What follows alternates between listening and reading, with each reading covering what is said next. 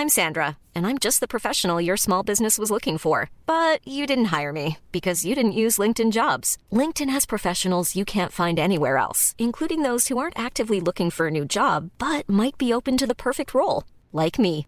In a given month, over 70% of LinkedIn users don't visit other leading job sites. So if you're not looking on LinkedIn, you'll miss out on great candidates like Sandra. Start hiring professionals like a professional. Post your free job on linkedin.com/people today. Eu sou Mário Persona e essas são as respostas que eu dei aos que me perguntaram sobre a Bíblia. Sua dúvida é se os mandamentos do Senhor, o que são chamados mandamentos do Senhor, em 1 Coríntios 14, 37, que diz que as vossas mulheres estejam caladas nas igrejas, porque não lhes é permitido falar, mas estejam sujeitas, como também ordena a lei. E se querem aprender alguma coisa, ah, interroguem em casa a seus próprios maridos, porque é vergonhoso que as mulheres falem na igreja. Portanto, a sua dúvida, isso de 1 Coríntios 14, 34, é se esse mandamento do Senhor seria estaria aí para impedir que elas julguem o que é dito pelos profetas que ministram durante a reunião da igreja. A sua dúvida surgiu quando você assistiu ao vídeo de um reverendo, e lembrando que reverendo é um título dado a Deus no Salmo 111, 9, na versão King James, a versão inglesa. E esse vídeo, nesse vídeo ele dizia que em 1 Coríntios capítulo 11, Paulo estaria autorizando a mulher a profetizar, ou seja, a falar da parte de Deus livremente e em qualquer lugar, inclusive nas reuniões da igreja.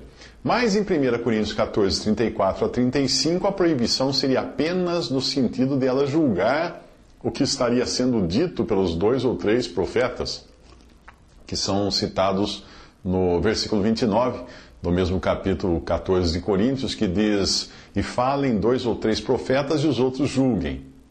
Bem, eu confesso que eu já tinha escutado várias desculpas para se deixar de lado aquilo que Paulo chama de mandamentos do Senhor em 1 Coríntios 14, 37. Mas esse argumento é novidade, novidade para mim. Alguns dizem que Paulo proibia mulheres de se expressarem, de falarem, por ser ele um solteirão recalcado e machista, já escutei essa. Outros afirmam que ele estaria seguindo o que era costume corrente na, época, na sociedade machista da época, que impedia as mulheres de falarem em reuniões públicas. Também já ouvi esse argumento. Outro argumento que eu também já ouvi foi de que a ordem ali dada em 1 Coríntios 14 era só no sentido de tagarelar. O que era proibido ali era tagarelar, cochichar e fofocar. E eu até me espanto quando vejo alguma mulher cristã concordar com esse argumento, que reduz a mulher à condição de fofoqueira.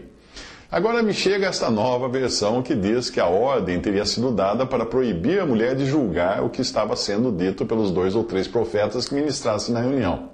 Eu, particularmente, acredito que uma mulher cristã seja perfeitamente capaz de julgar o que ela escuta alguém dizer e também creio que a ordem ali em 1 Coríntios 14 não seja nesse sentido. A mulher pode sim julgar, mas não deve manifestar publicamente o seu julgamento, por ser esta a tarefa de outros profetas, ou seja, dos outros que ministram, quando diz falem dois ou três profetas e os outros profetas julguem. Para uma mulher apontar o ensino falho durante uma reunião da Assembleia implicaria ela apresentar também qual seria o ensino correto, o que equivaleria a ensinar publicamente.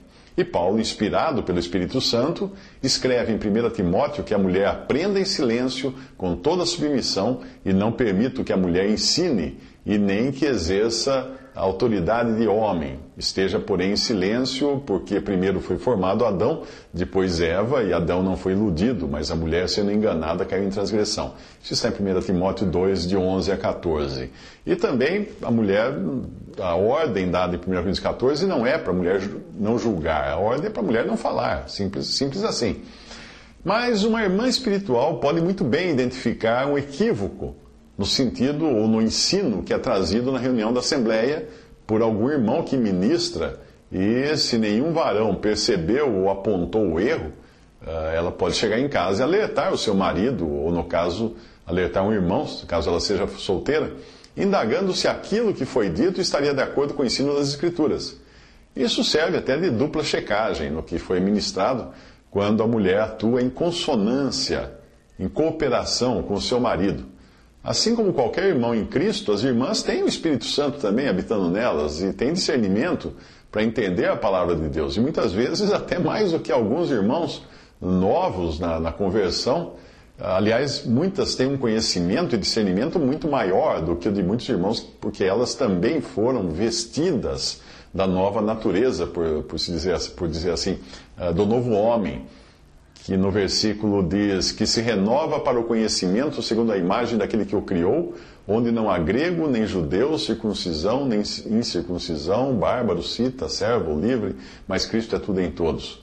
Colossenses 3, de 10 a 11.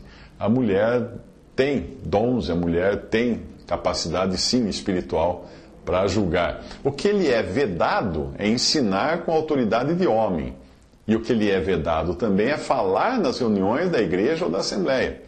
Um belo exemplo desse, desse trabalho conjunto, esposa-marido, você encontra em Áquila e Priscila, o casal que ajuda Apolo a entender melhor as coisas de Deus. Na passagem que relata esse episódio, aprove ao Espírito Santo colocar o nome de Priscila antes do nome de Áquila.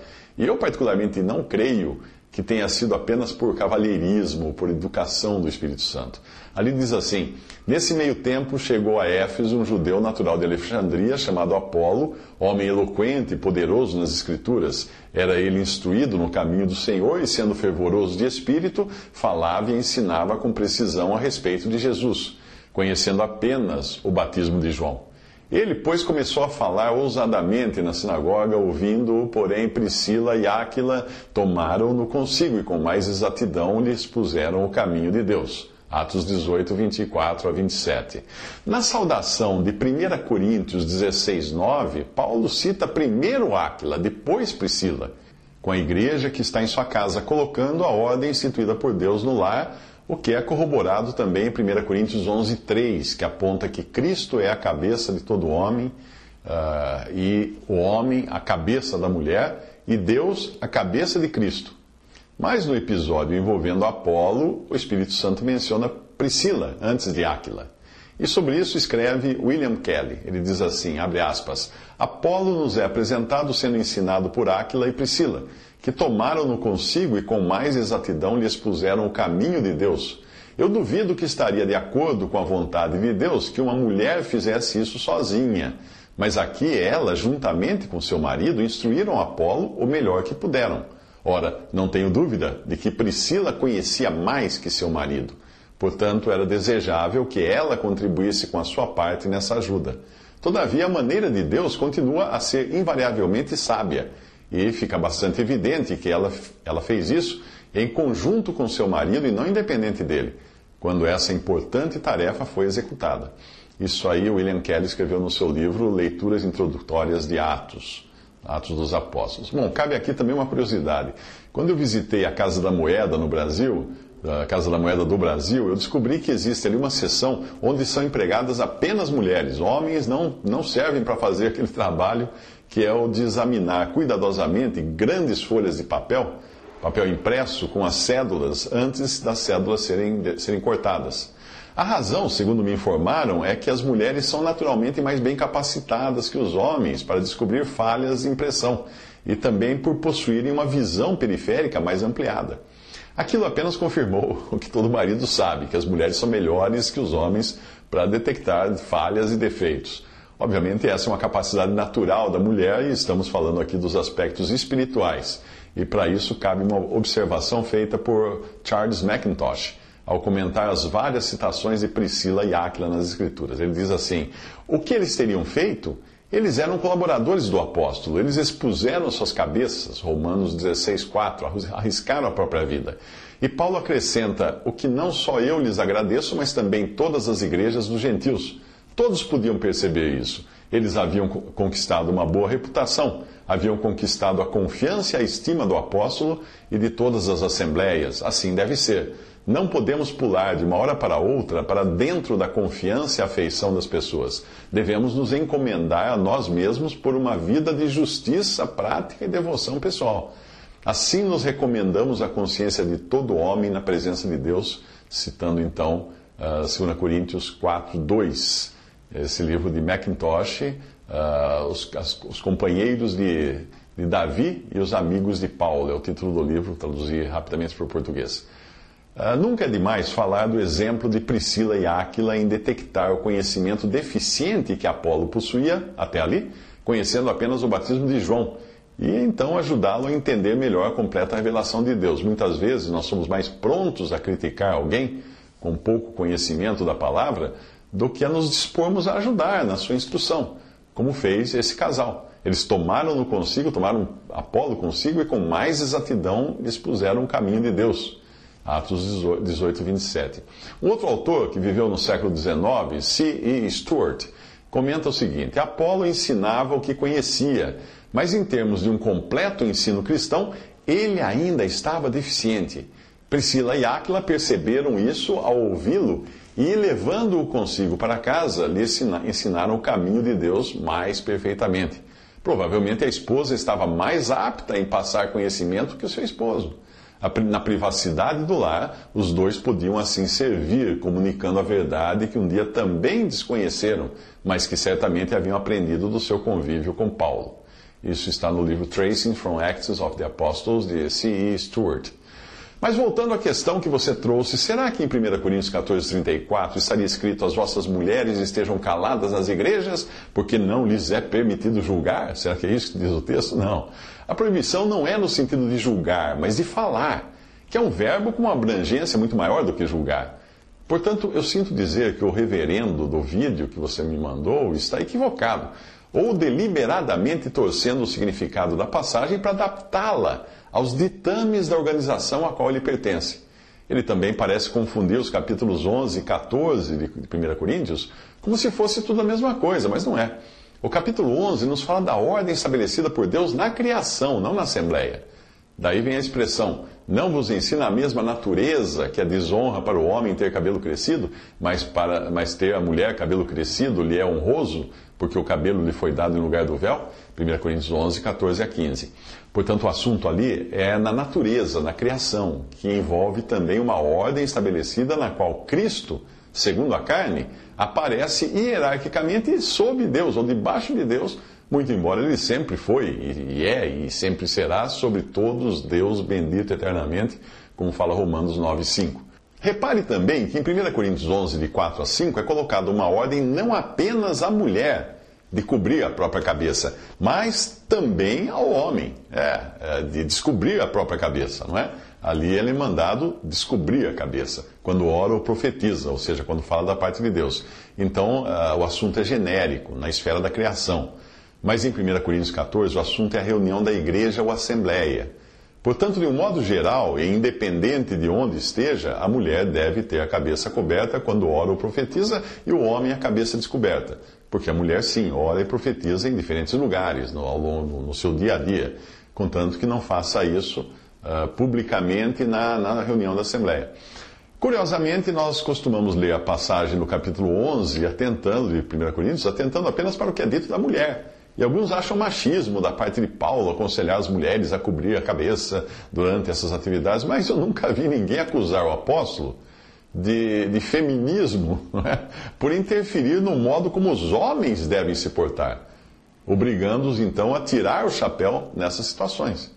Portanto, em 1 Coríntios 11 o assunto é, é no contexto geral e em 1 Coríntios 14 é na condição particular, na reunião da igreja. Para você entender isso, pense na velocidade máxima permitida no Brasil, que é de 120 km por hora.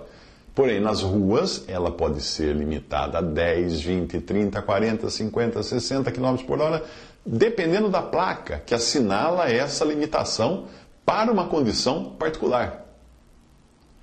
Uh, ah, 1 Coríntios 11 está dizendo que a mulher uh, que, que profetiza ou que ora de maneira geral, cobre a cabeça, mas não está dizendo na igreja. Na igreja, ela, claro, vai cobrir a cabeça porque ela está em oração, mas ela não vai profetizar na reunião da igreja. 1 Coríntios 14 é a placa de restrição. Uh, ela, ela não está livre ali para falar, embora ela esteja livre para orar em silêncio consigo mesma e com Deus. Bom, qual a lição que você deve tirar de tudo isso e da mensagem do vídeo gravado pelo clérigo que você assistiu? Que alguém comprometido em obedecer a um determinado sistema religioso irá necessariamente obedecer às diretrizes determinadas, estabelecidas por esse sistema, mesmo quando elas forem contrárias ao texto da Bíblia. Por isso eu aconselho você a não ter amarras com nenhuma religião, denominação ou sistema religioso, e assim você vai ficar livre para obedecer somente a palavra de Deus. Num, num texto uh, escrito por C.H. Mackintosh, chamado One-Sided Theology, ou Teologia uh, Unilateral, ele comenta a dificuldade de se permanecer fiel às Escrituras quando estamos sujeitos a uma organização religiosa ou corrente teológica. Ele escreve assim: Deus não se prendeu aos estreitos limites de alguma escola de doutrina, seja ela alta, baixa ou moderada. Deus se revelou. Ele expôs os profundos e preciosos segredos do seu coração. Ele descortinou os seus conselhos eternos relativos à igreja, a Israel, aos gentios e à criação como um todo. Os homens podem tentar confinar o oceano em baldes que eles próprios criaram, do mesmo modo como tentam confinar o vasto espectro da revelação divina dentro dos frágeis recipientes dos sistemas humanos de, de doutrina. É impossível fazê-lo, é impossível limitar uh, o conhecimento de Deus e jamais deveria ser tentado. É melhor deixar de lado sistemas e escolas de divindade e aproximar-se como uma criança da eterna fonte das Sagradas Escrituras e ali beber dos ensinos vivos do Espírito de Deus. Nada é mais prejudicial à verdade de Deus, mais estéril para a alma, mais subversivo para qualquer crescimento e progresso espiritual do que a mera teologia, seja ela alta ou baixa, calvinista ou arminiana. É impossível que alguém progrida além dos limites do sistema ao qual está ligado. Se eu sou instruído nos cinco pontos do calvinismo, como se fossem eles a fé dos eleitos de Deus, eu não poderei sequer pensar em buscar algo além disso, desaparecendo assim do meu campo de visão a mais gloriosa, uh, o maior, mais glorioso campo de visão celestial, que é a totalidade da Escritura eu fico atrofiado, estreito, parcial e corro o risco de cair naquele estado de espírito estéril e pedregoso que acaba me deixando ocupado com meros pontos doutrinários, ao invés de ocupar-me com Cristo. Um discípulo, por outro lado, da escola calvinista de doutrina não virá falar de um evangelho anunciado a todo mundo, do amor de Deus para o mundo, das boas novas para cada criatura sobre o, sobre o céu. Tudo o que ele possui é um evangelho para os eleitos por outro lado, um discípulo da baixa escola ou arminiana não escutará da segurança eterna do povo de Deus. A sua salvação dependerá em parte de Cristo e em parte de si mesmo. De acordo com esse sistema doutrinário, a canção dos redimidos deveria ser alterada. Ao invés de digno é o cordeiro, seríamos obrigados a acrescentar e digno somos nós. Uh, poderíamos estar salvos hoje, porém perdidos amanhã. Tudo isso desonra a Deus e priva o cristão de verdadeira e qualquer paz verdadeira. Ah, não escrevemos, Macintosh continua dizendo no seu texto, não escrevemos com a intenção de ofender o leitor, longe de nós tal pensamento. Não estamos falando de pessoas, mas de escolas de doutrina e sistemas de divindade, os quais gostaríamos sinceramente de exortar nossos amados santos a abandonarem de uma vez para sempre. Nenhum deles contém a completa verdade de Deus. Existem certos elementos de verdade em todos eles, mas a verdade geralmente é neutralizada pelo erro. E mesmo que encontrássemos um sistema que não apresentasse nada além da verdade, ainda assim ele não conteria toda a verdade. O efeito desse sistema sobre a alma é o mais pernicioso possível, pois leva as pessoas a se gabarem de possuírem a verdade de Deus, quando na verdade possuem apenas um sistema humano parcial. Volto a dizer que raramente encontramos um discípulo sequer de qualquer escola de doutrina que possa encarar as Escrituras como um todo. Ele irá citar passagens favoritas de modo contínuo e reiterado, mas descartará como inadequada uma grande parte das Escrituras. Portanto, até aí então o texto de C.H. Mackintosh, One-Sided Theology. Visite respondi.com.br Visite 3minutos.net.